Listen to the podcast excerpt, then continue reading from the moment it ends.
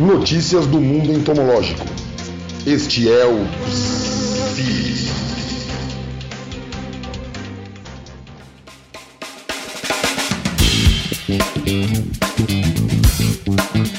Estamos começando mais um Bug Bites, falando aqui diretamente da Toca do Besouro Studios. Eu sou o Caio e essa semana a gente tem mais um BuzzFeed aqui no Bug Bites, as suas notícias entomológicas. E hoje eu e o Felipe vamos conversar com a Bruna Merlin. A Bruna participou do nosso episódio aqui do Bug Bites lá no comecinho do Bug Bites, episódio número 11, sobre o trabalho que ela estava realizando no doutorado. Mas antes da gente ir para o nosso episódio, a gente precisa agradecer a todos os nossos padrinhos que tornam o Bug Bites um projeto real. Israel.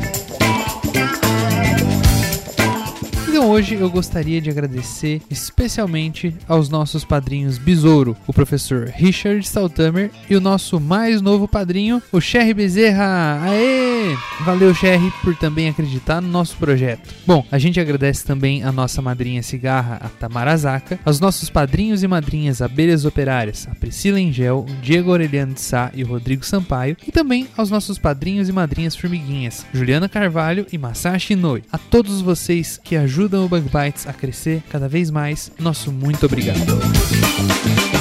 Lembrando também que o Bug Bites faz parte da Rede Agrocast, a primeira rede de podcasts do agro do Brasil. Se você ainda não conhece a Rede Agrocast, dá uma procurada nas redes sociais em arroba Rede Agrocast. E claro, falando em redes sociais, não esquece de seguir o Bug Bites. O Bug Bites está no Twitter, no Instagram, no Facebook, no YouTube e até no LinkedIn, pessoal. Não se esqueçam de seguir o Bug Bites no LinkedIn, que até conteúdo profissional a gente está postando, hein?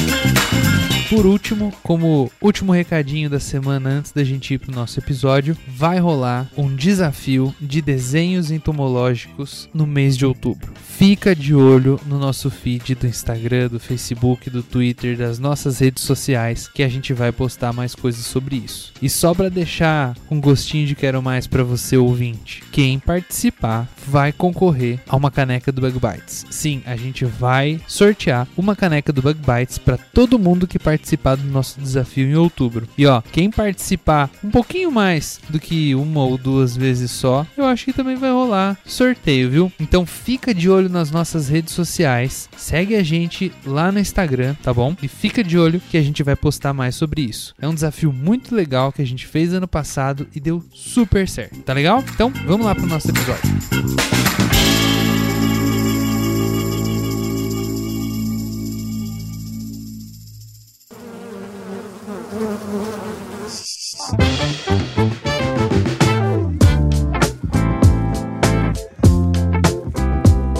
começando mais um Bug Bites, falando aqui diretamente da Toca do Besouro Studios. E essa semana a gente tá com mais um BuzzFeed. É isso aí, né, Felipe? Isso mesmo, muita notícia hoje, na verdade, do mundo da entomologia que rolou nas últimas semanas. E hoje a gente tá com uma participante especial, né, Felipe? A gente trouxe a Bruna Merlin. Para quem não lembra dela, ela participou do nosso 11 episódio. Ó, já faz mais de dois anos, né, Bru? Seja bem-vinda mais uma vez ao Bug Bites. Obrigada, meninos, pelo convite. Sim, faz um tempo, mas estamos aí de volta. É, a Bruna, quando ela participou do Bug Bites, ela era só uma doutoranda, né, Bru? Agora já tá no pós-doc aí, né? Sim, subiu o nível. Você faz pós-doc aonde, Bruna? Eu trabalho num projeto temático da FAPESP, lá na Exalc, em Piracicaba, e o meu trabalho está relacionado com o entendimento sobre a microbiota é, associada a ácaros edáficos. Para quem não sabe, ácaros edáficos podem ter um potencial de uso no controle biológico, porque eles são excelentes predadores. Então a gente está tentando entender como que essa microbiota ela está associada ao comportamento desses ácaros. Isso aí dá um episódio, hein? Caio, eu, eu- talvez você saiba mais do que eu, mas eu acho que não existem insetos predadores registrados para controle biológico, não é? Porque para mim, se eu não me engano, todos os insetos registrados para controle biológico são parasitoides. Não, não, existem sim, Felipe. Existem mirídeos, né, que são percevejos predadores. Por exemplo, óreos insidiosos. Eu já cheguei cheguei já a usar óleos insidiosos, ele é registrado, ele é um predador mesmo, tá? Ele é predador de ovos, de ninfas e também de adulto. A gente já tem já alguns. A gente tinha muito na Europa, crisopídeo também já tem registrado, não tinha, foi registrado esse ano. Aqui no Brasil? Aqui no Brasil. Ah, que legal. E a gente também tem ácaros predadores, né? Ácaros a gente já tem já há algum tempo, acho que a gente já deve ter uns 13 ácaros predadores, mas a gente já tem alguma coisa já. Os biológicos, principalmente os macro, eles estão em crescimento muito grande no Brasil. Isso é uma coisa muito boa, muito legal mesmo. É uma coisa que a gente tem que estar sempre atento porque as empresas elas estão num, numa tomada bem grande de registro de, de produto nesse sentido, que é fantástico, muito legal. Eu acho que é um sonho meu, sabe? Quando fui trabalhar com controle biológico da maneira que eu trabalhei, foi um sonho ver tanto de coisa que estava sendo registrado que tinha disponível. Isso é muito legal. Aliás, Bruna, uma das minhas notícias é justamente tem financiamento da FAPESP. Hum, legal. Vamos lá para nossas notícias então, turma. Vamos lá. Vamos. Então eu vou deixar a nossa convidada abrir com a primeira notícia. Vai lá, Bruna. Tá certo. Bom, quem lembra um pouquinho da minha primeira participação, lembra que eu trabalhava com parte viral, com parasitoides, etc. E eu adoro, adoro o sistema imunológico de insetos. Eu acho um, um assunto sensacional. A notícia que eu encontrei hoje, ela é do dia 27 de agosto, é uma, é uma notícia bem recente, que fala sobre o mapeamento do sistema imunológico dos mosquitos, mosquitos uh, do gênero Anopheles e Aedes, que para quem não sabe, são os vetores da malária, da dengue, da zika, da chikungunya. Então, eles fizeram um mapeamento, eles fizeram, na verdade, um sequenciamento de mais de 8 mil células de forma individual, de células saudáveis, células infectadas por esses agentes de doença, e eles foram comparando como o sistema imunológico estava ativo ou não, quais células que respondiam àquela infecção, qual não, quais eram as diferenças entre elas, para montar um atlas para a gente entender melhor como que o sistema imunológico funciona contra essas doenças. Então, eu achei bem interessante, porque eles conseguiram identificar células novas do sistema imunológico eles não conheciam, eles conseguiram identificar vias de ativação né, contra esses parasitas que eles não conheciam. E eu achei uma, uma notícia muito interessante, assim, pode ajudar muito a gente a, a controlar essas doenças a partir dos vetores mesmo. Eu não entendi direito, eles sequenciaram o genoma de células humanas que respondem contra os patógenos que têm os insetos como vetores, é isso? Não, Felipe. Eles fizeram um sequenciamento das células dos mosquitos para ver é. como que essas células, na presença né, e na ausência da, da infecção, como elas se comportavam. Se o sistema imunológico do mosquito, ele também era ativado quando existia essa infecção. Uhum. Porque não causa uma doença para o vetor, é mas é causa para gente. Mas de qualquer forma, é um corpo estranho dentro do mosquito, né? Essa é uma das coisas que, por exemplo, tem se trabalhado muito para fazer, para tentar est estimular, vamos dizer assim, ou então criar uma resistência de plantas, por exemplo, né? Existem insetos que a gente sabe que eles transmitem doenças, eles transmitem bactérias. Eu lembro que eu cheguei a ler alguns trabalhos sobre isso, de que era interessante a gente tentar descobrir por que, que uma, um determinado patógeno ele não causava um determinado dano a um inseto, mas ele causava uma planta. Então acho que é mais ou menos numa similaridade desse tipo, né, Bruna? Isso. É tentar entender por que, que um microorganismo faz mal para uma, uma, pessoa, por exemplo, né? Por que, que a dengue faz mal para o ser humano, mas não faz mal para o mosquito da dengue, né? Como que ele aprende a conviver com isso, né? Bem interessante. E o que eles perceberam, assim, primeiro que eles encontraram células novas que a gente não conhecia, uma célula nova chamada megácito, que aparece durante essas infecções eles também perceberam que algumas células imunológicas, elas aumentam em número, só que essas respostas, elas não são suficientes para matar a população de Plasmodium, que é o, o agente que causa a malária, dentro do corpo do mosquito. Então, por exemplo, ele mantém uma população baixa que acaba sendo transmitida para as pessoas, mas que não faz mal para o mosquito. Então, ele tá bem, mas ele ele, ele acaba que não, não elimina totalmente esse agente do corpo, sabe? Ele convive bem, igual você falou sobre né, as outras doenças. Ele convive bem, mas o sistema imunológico dele é ativado sim, mas não com tanta potência. Então, olha que interessante. E bom pro plasmódio, né? Que daí ele consegue continuar se dispersando por aí. Sim, exatamente. E daí a ideia deles é estudar isso, né? Fazer esse atlas, entender todas essas vias que podem estar sendo ativadas para manipulação dessas vias para que o sistema imunológico seja mais efetivo. Então, sabe, fazer algum tipo de manipulação genética, não sei exatamente, é, é, são só suposições, né, no que o artigo traz, mas que fazendo esse tipo de manipulação, talvez o sistema imunológico haja de uma forma mais forte que acabe eliminando o agente de doença. E não só por uma parte mais prática, né, uma aplicação desse conhecimento, mas também pelo conhecimento mesmo do sistema imunológico dos insetos, porque talvez o, o ouvinte não tenha muita familiaridade, talvez nem tenha parado para pensar que inseto tem sistema imune, né? E na verdade, o sistema imune dos insetos é uma coisa extremamente fascinante, extremamente complexa. Como é o nome da célula mesmo que eles megácito, é isso? Isso, megácito. Que são os hemócitos, né? São as células, as células que ficam dentro do, do hemolinfa dos insetos. Esses hemócitos, eles têm várias funções e vários hemócitos têm funções de prote proteção imune, né, desses insetos. É realmente muito legal. Existem vários tipos de hemócitos com vários tipos de funções. Então só a parte mesmo para conhecer essas células e o que elas fazem já, já é interessante, né, nesse estudo. E também vai ter um congresso, você viu, Bruno? Um congresso internacional de imunologia de insetos. Acho que é esse mês. Muito legal, por favor, me mande o, o link depois, sim. E deixa o link aí também no episódio para os nossos ouvintes, hein, hein Felipe? Sim.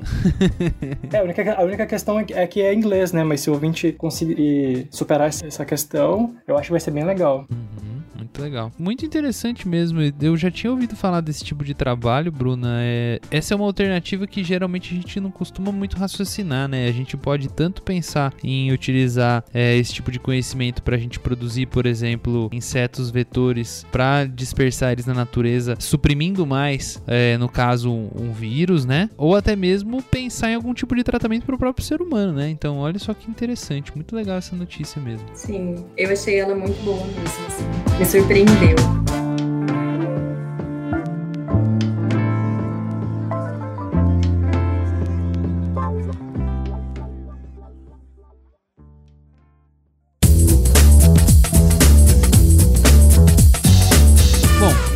Ela falou, né, de um assunto bem relacionado com o episódio que ela participou, que foi o episódio 11. A gente vai deixar também o link pro ouvinte que quiser escutar esse papo que foi muito legal. Então, as duas notícias que eu trouxe, elas são também relacionadas com o episódio antigo que a gente fez. Pro ouvinte que já acompanha já o Bug Bites há algum tempo, no comecinho desse ano a gente fez um, um BuzzFeed, que foi o número 96, o Bug Bites número 96, que a gente falou sobre aquele caso dos gafanhotos que eles estavam aquelas nuvens de gafanhotos atacando na África. Não sei se vocês lembram disso, Bruno e Philip, mas esse episódio quem fez foi a Fabi e foi o Gus. Eles estavam comentando sobre isso. Não tem como não lembrar, né?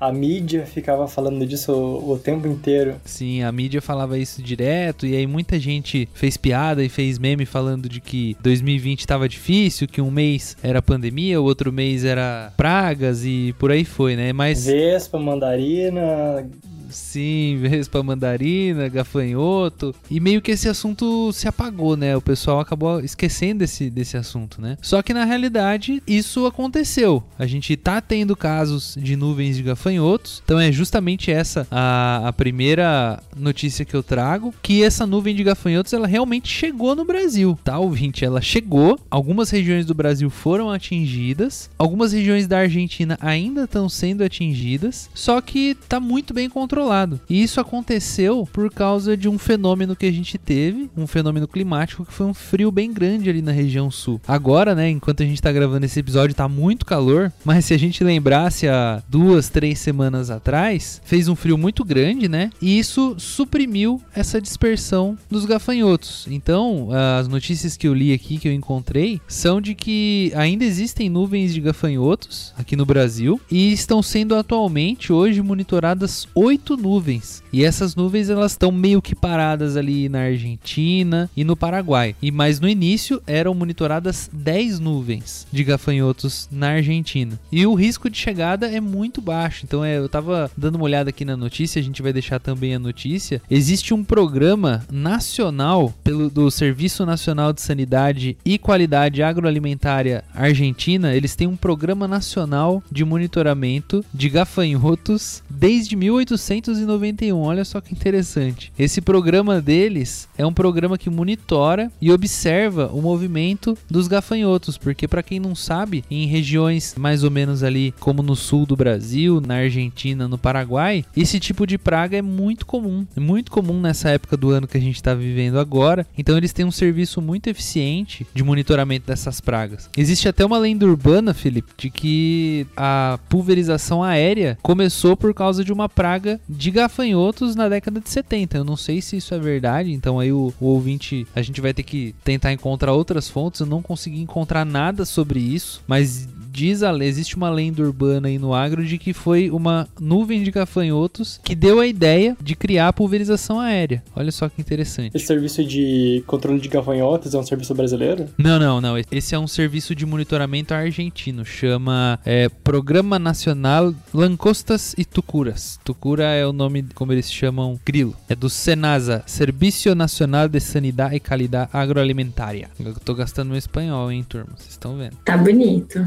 Mas você sabe dizer assim que tipo de produto que eles estão usando para controlar essas nuvens ou se é só a questão do clima mesmo que ajudou ela a reduzir o tamanho? Porque no início, quando teve essa notícia, foi um alarde total. A gente estava aqui, né, achando que ia ser engolido por uma nuvem gigantesca de gafanhotos e realmente faz um bom tempo que a gente não escuta mais falar. Uhum. É muito boa a sua pergunta, Bruna. Esse serviço nacional que existe lá na Argentina, eles já estão aí, como eu, eu mesmo falei, né? Esse serviço existe desde 1891. Então eles já têm aí alguma experiência com isso. E é interessante que eles têm todo um mapa que demonstra todas as regiões que eles separam e toda a metodologia que eles usam. Eles têm um, um programa de monitoramento muito grande lá. Então eles fazem um monitoramento, eles observam a biologia dos gafanhotos para poder observar, porque é claro que isso não acontece acontece de uma vez, né? Isso já é parte da segunda notícia, mas ao, ao contrário do que muitas pessoas acreditam, a nuvem não vem lá da África pro Brasil, né? O que vem da África pro Brasil é na realidade é uma massa de ar, é o clima que favorece a emergência de uma população muito grande de gafanhotos. Então o que, que o governo argentino faz, o governo paraguaio faz? Eles fazem um programa de monitoramento muito forte para que eles possam controlar os gafanhotos antes de haver uma explosão. Então o que se acredita é as justificativas para isso ter ocorrido esse ano é justamente o caso que a gente está vivendo da pandemia. Eles acreditam que houve aí uma certa desorganização no serviço, é, muita gente teve que trabalhar de home office e mudar a, a estrutura, a forma como eles trabalhavam, né? E esse monitoramento ficou um pouquinho para trás. Então aí a gente vê uma das coisas mais importantes do manejo integrado, que é o monitoramento, né? Se você se perde no monitoramento, às vezes você acaba perdendo a mão e acontecendo o que está acontecendo acontecendo lá na Argentina hoje. E aí o sucesso do Brasil muito se deve a isso. O Brasil é um país que a gente, ao contrário do que muitos pensam, a gente tem um monitoramento muito forte, o manejo integrado tem vindo cada vez mais forte na agricultura. E o pessoal ali do Mato Grosso, do Mato Grosso do Sul, que são regiões que geralmente eles sofrem com isso, eles não estão sofrendo tanto. A maioria, essa já é a segunda notícia que eu trouxe, a maioria dos produtores que estão sofrendo com isso são os pequenos produtores, porque eles estão tendo muita dificuldade com mão de obra e são principalmente produtores de frutas e de hortaliças. Só que diferente do que a gente imaginava, não são esses, essa nuvem de gafanhotos, e sim uns gafanhotos muito maiores começaram a aparecer lá na região. Esse inseto que a gente está falando das nuvens de gafanhotos que ficaram famosos é uma espécie que se chama Schistocerca cancellata. Essa espécie, cada gafanhoto tem mais ou menos uns 4 centímetros. Já esse, vamos dizer assim, novo gafanhoto que apareceu, a espécie dele é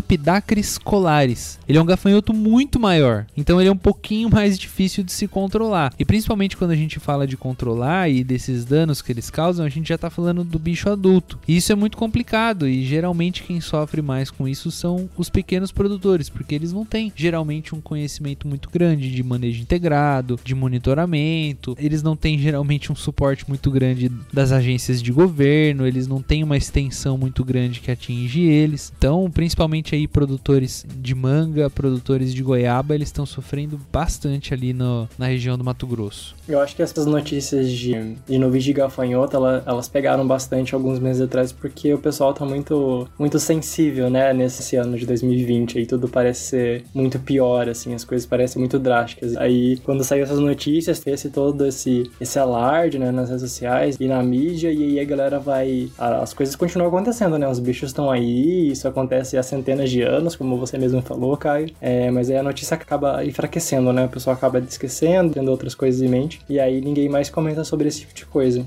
Uhum, é bem isso mesmo, Felipe. E assim, é, só pra gente ter uma ideia de como que, às vezes, uma falha no monitoramento, um problema que a gente teve, causa um problema muito grande, as autoridades lá na Argentina, eles estão dizendo que eles já emitiram um alerta fitossanitário agora em agosto, junto aos produtores, para que eles implementem uma série de ações de manejo. E eles emitiram uma medida sanitária preventiva que vale até 31 de março de 2021. Então, de tão grave que foi esse esse caso para eles, mas ainda bem que aqui no Brasil essa situação ainda não tá tão problemática, né? A gente teve alguns probleminhas de uma região ou outra, mas o, o monitoramento tá seguindo firme, o pessoal tá se cuidando, estão observando bem isso. Acho que a gente não vai ter grandes problemas aqui no Brasil. Vamos ter que aguardar e os produtores e as autoridades têm que continuar monitorando e se preocupando com isso, né? Claro que é muito importante a gente tomar conta, a gente tentar organizar e cuidar da pandemia, mas também se começar a faltar alimento para a população, acho que vai ser ser bem pior, né? Ah, com certeza. E eu fico assim bem preocupada no que diz respeito assim a essa situação de pequenos produtores, sabe? Porque deveria existir um, um movimento mais forte para atender essas pessoas também, né? Porque muitas vezes eles estão mais isolados ou então não tem exatamente uma condição ou por não ter comprado exatamente o insumo que daria esse apoio técnico, eles acabam acabam que ficando um pouco de lado, né? E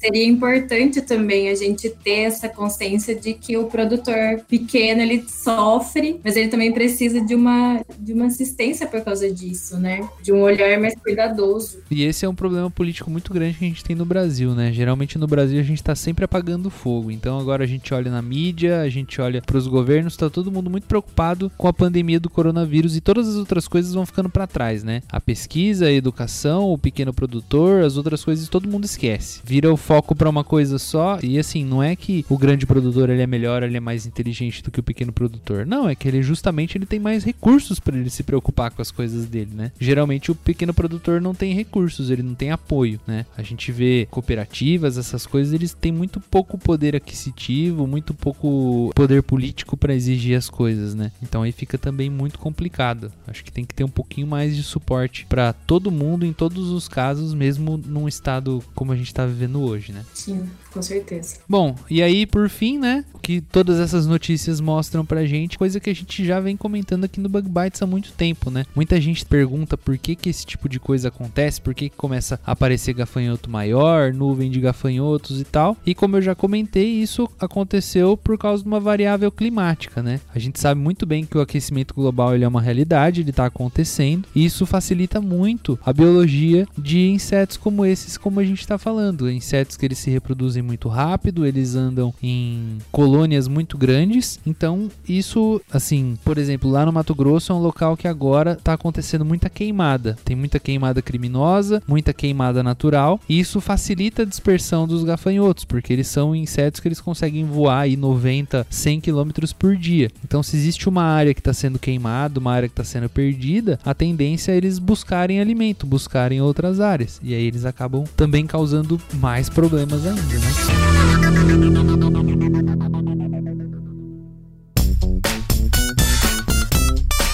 Bom, agora vamos lá para nossa última notícia que a nossa convidada trouxe. Né, Bru? Conta aí pra gente qual foi a notícia que você trouxe. Tá. No começo do programa, eu falei, do episódio, eu falei que eu gostava muito de parasitoides e sistema imunológico, etc. Então, minha outra notícia é sobre abelhas que são né, parentes das vespas parasitoides com as que eu trabalhei. Então, é uma notícia bem interessante, porque ela envolve a obtenção de um composto que existe no veneno dessas abelhas de mel, sabe? Apis mellifera, por exemplo. Uhum. E esse composto, ele tem uma, um potencial uso contra células cancerígenas, principalmente relacionadas ao câncer de mama. E é uma notícia bem interessante porque essa substância que chama melitina, ela é mais do que metade da composição do veneno. Então o veneno é, ela tá numa concentração muito abundante no veneno dessas abelhas,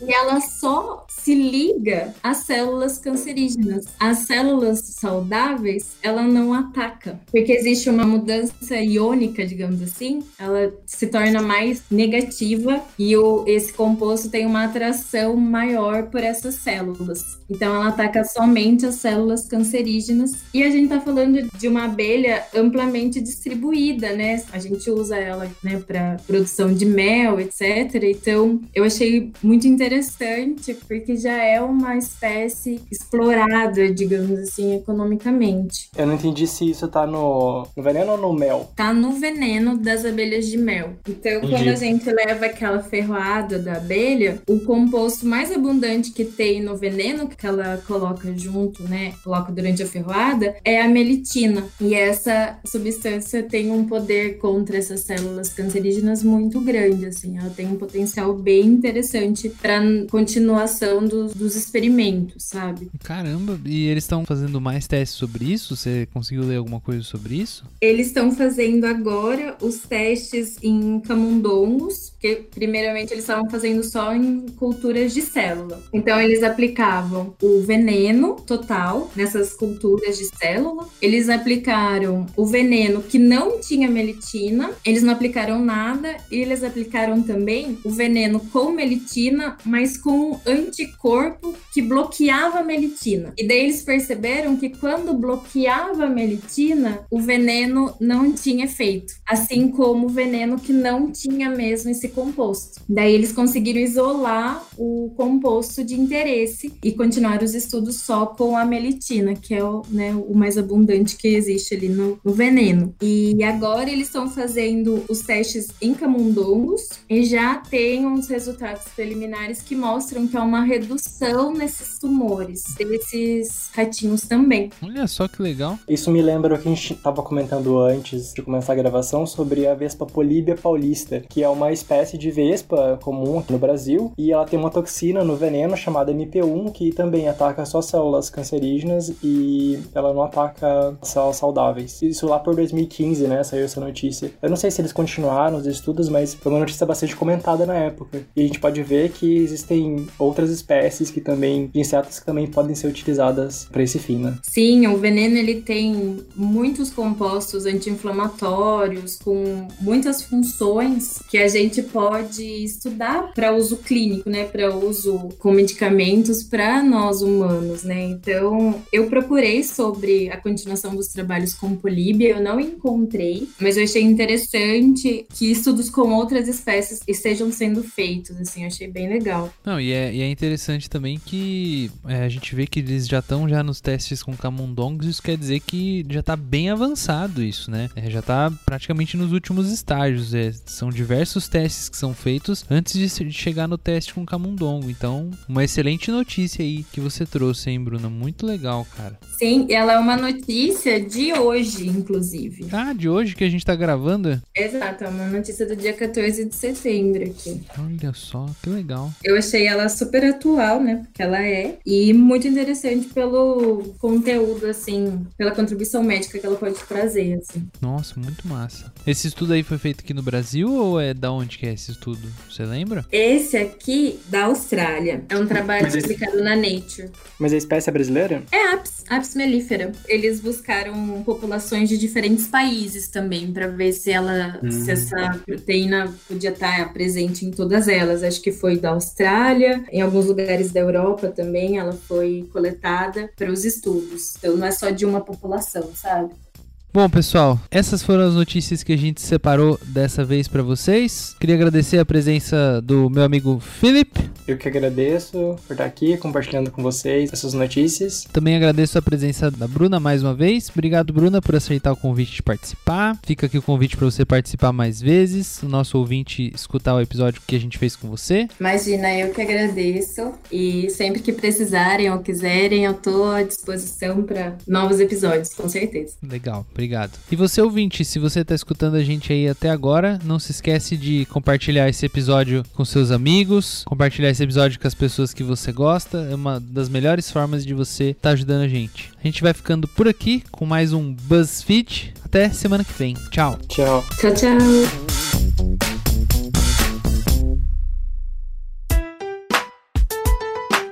E aí, pessoal, o que, que, acharam do episódio? Bom, uma outra forma de você que gosta muito do Bug Bites apoiar a gente é vocês avaliarem o nosso trabalho lá no Apple Podcasts ou seguir a gente lá no nosso feed do Spotify e principalmente, gente, principalmente vocês indicarem o Bug Bites para outras pessoas. O podcast é uma plataforma bem legal, muito divertida, só que ela geralmente só funciona com indicação. Eu, por exemplo, só escuto podcast porque o Pedro, sim, o Pedro daqui do Bug Bites, me indicou podcast. Eu já tinha ouvido falar de podcast há muitos anos antes de eu começar a escutar qualquer outro podcast. Só que eu nunca tinha parado para escutar. Foi só quando o Pedro me mostrou o que, que era um podcast e me indicou que eu comecei a escutar. Então, se você gosta do trabalho do Bug Bites, se você gosta de entomologia e acredita que as outras pessoas têm que conhecer o nosso trabalho e têm que conhecer um podcast sobre insetos, indica para o seu amigo, para sua amiga, para o seu professor, para o seu pai, para sua namorada, para o seu namorado, para quem seja. Vocês não têm ideia de como vocês nos ajudam dessa maneira. Beleza? Eu vou ficando por aqui. Até semana que vem. Tchau.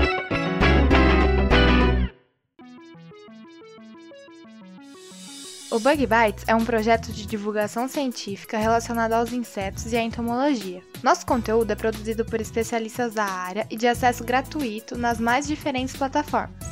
O apoio de nossos ouvintes é muito importante. Se você gosta do nosso conteúdo, considere apoiar esse projeto. A partir de R$ reais mensais, você pode apoiar o Bug Bites na plataforma Padrim. O link está na descrição do episódio.